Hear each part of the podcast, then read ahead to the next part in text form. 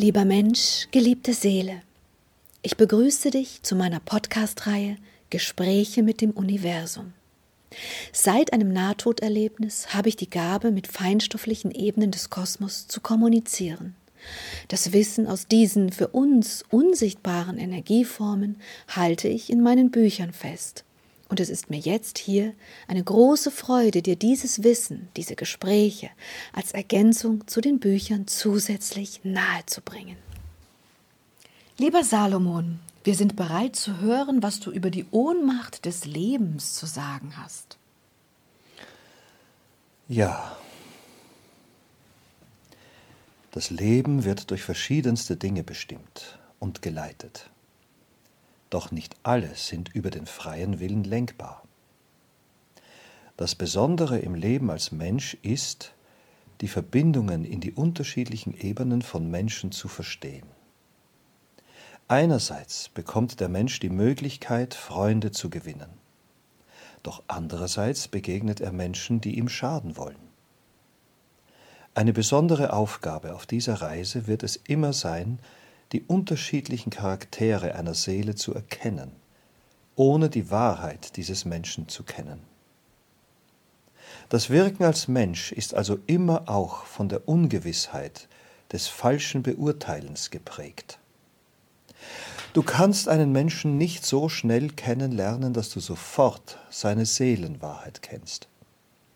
Du musst ihn erst über viele Wochen oder Monate gar verstehen lernen.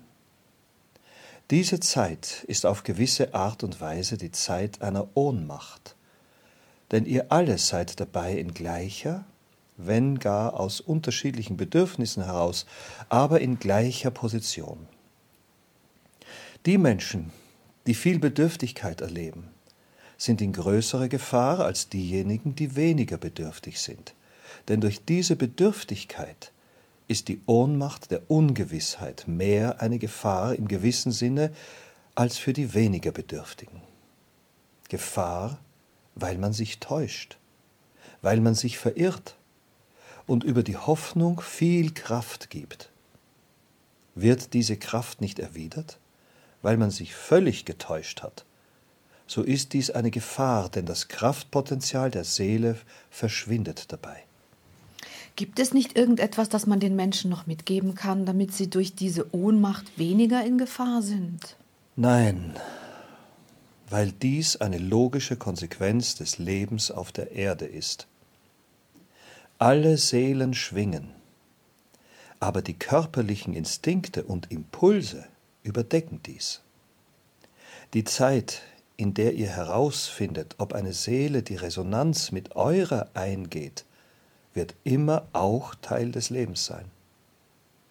Wenn ihr durch Befragen oder mehrere Impulse austauschen, leben und verwirklichen, dies beschleunigen wollt, so ist dies dennoch möglich.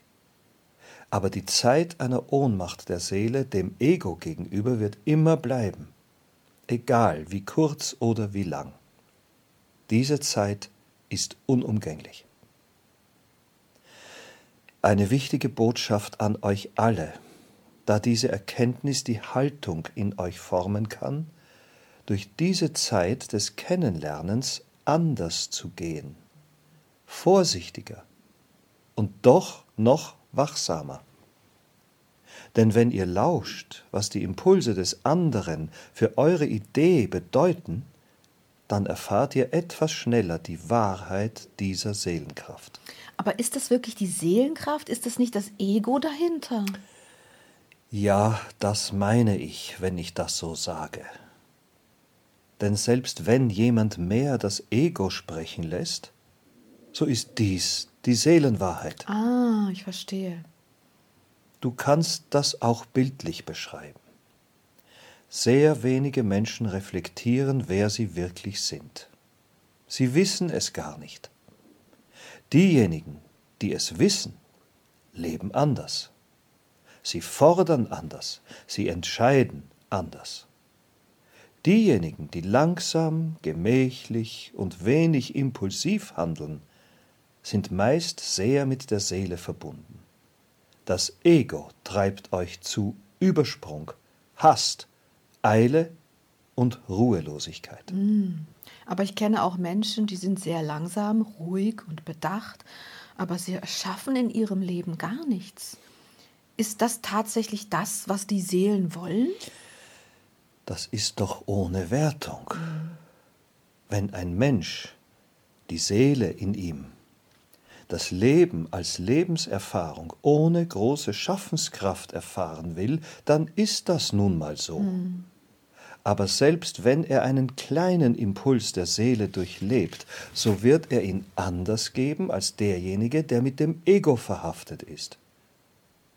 Wenn du dir vorstellst, dass die Kraft der Seele mit der Kraft des Körpers verbunden wirkt, so wird alles klar, wenn du verstanden hast, dass die Seele keine Eile kennt, mhm. sondern nur die konzentrierte Kraft auf etwas. Wenn die Impulse des Egos in dem Körper die Impulse lenken, so tun sie dies schneller, lebendiger und kraftvoller als die Seelen, doch letztlich wirken die Seelen länger, intensiver und dadurch letztlich kraftvoller. Ich kann dies ganz kurz zusammenfassen in Die Energie des Körpers ist kurz und sehr kraftvoll. Die Kraft der Seele ist lang anhaltend und sehr viel kraftvoller. Ah. Das eine ist ein Bildhauer und das andere ist ein Fluss, der sich langsam in den Stein frisst. Kann man das so in der Art sagen? Ich finde dieses Bild nicht so sehr gelungen, weil wir gestern diesen Bildhauer auch schon verwendet haben. Hm. Nutze doch lieber den Baumeister, der ein Haus baut. Hm. Sein Haus wird sehr viel vergänglicher sein als der Fluss, den du gerade als Beispiel nanntest. Danke, ja, du hast recht, ich verstehe es jetzt. Bitte sprich weiter. Sehr gerne. Eine wenig beachtete Komponente der Menschen war schon immer diese menschliche Problematik des Wissens um die Seelenwahrheit und der Täuschung. Wer diese Formel kennt, der kann die ersten Monate des Zusammentreffens der Menschen anders angehen, anders deuten, anders betrachten. Aber bei manchen sind es Jahre, vielleicht sogar ein ganzes Leben, in dem man sich getäuscht hat. Kann man hier wirklich von einen, einigen Monaten sprechen? Hm. Du sprichst die Zeit der Ohnmacht als die Komponente an, die tatsächlich keinerlei Zeitmaß kennt. Eben. Es sind nicht immer Monate. Mhm. Du hast durchaus recht. Es können auch lebenslange Verbindungen sein, die immer noch keine wirkliche Seelenwahrheit erlebt haben. Dennoch möchte ich das Potenzial der Verkürzung dieser Ohnmacht benennen. Die Menschen, die sehr bewusst diese Lebensformel kennen, können über die bewusste Betrachtung des Gegenübers in wenigen Monaten diese Antworten bekommen, welche so manch anderer ohne die Erkenntnis über diese Ohnmachtszeit ein Leben lang nicht findet. Daher, bitte, verstehe die Zeitangabe nicht als Pauschalmaß, sondern als das Potenzial dieser Zeit der Ohnmacht. Es geht nicht in einem Tag. Es geht nicht in einer Woche. Es geht allenfalls in ein paar Monaten oder Jahren. Ich verstehe, das hast du schön erklärt. Wenn die Menschen dies verstehen, begeben sie sich in die Begegnungen mit neuen Menschen in einer anderen Haltung, als dies vorher der Fall war. Hm. Nutzt diese Zeit des Kennenlernens auch, um euch selbst noch ein Stückchen mehr kennenzulernen. Wer oder was in euch sucht die Antworten. Ah. Reflektiert darüber.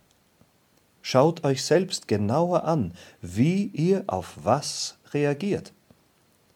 Wenn ihr etwas beobachtet, das sehr viel Unwohlsein hervorruft bei der Begegnung mit dem neuen Menschen, so betrachtet dieses Gefühl in euch genauer. Dieser Weg ist also immer auch eine weitere Reise zu sich selbst. Das ist schön so. Und das ist gut so. Lebt diese Spiegel des Begegnens noch bewusster und intensiver. Dann lernt ihr erneut auch noch mehr über euch selbst kennen. Das habe ich verstanden. Möchtest du denn noch etwas dazu sagen? Nein. Was ist dann unser nächstes Thema? Die Kunst des Wartens. Aha, okay. Dann sprechen wir morgen über die Kunst des Wartens. Gerne. Danke dir vielmals.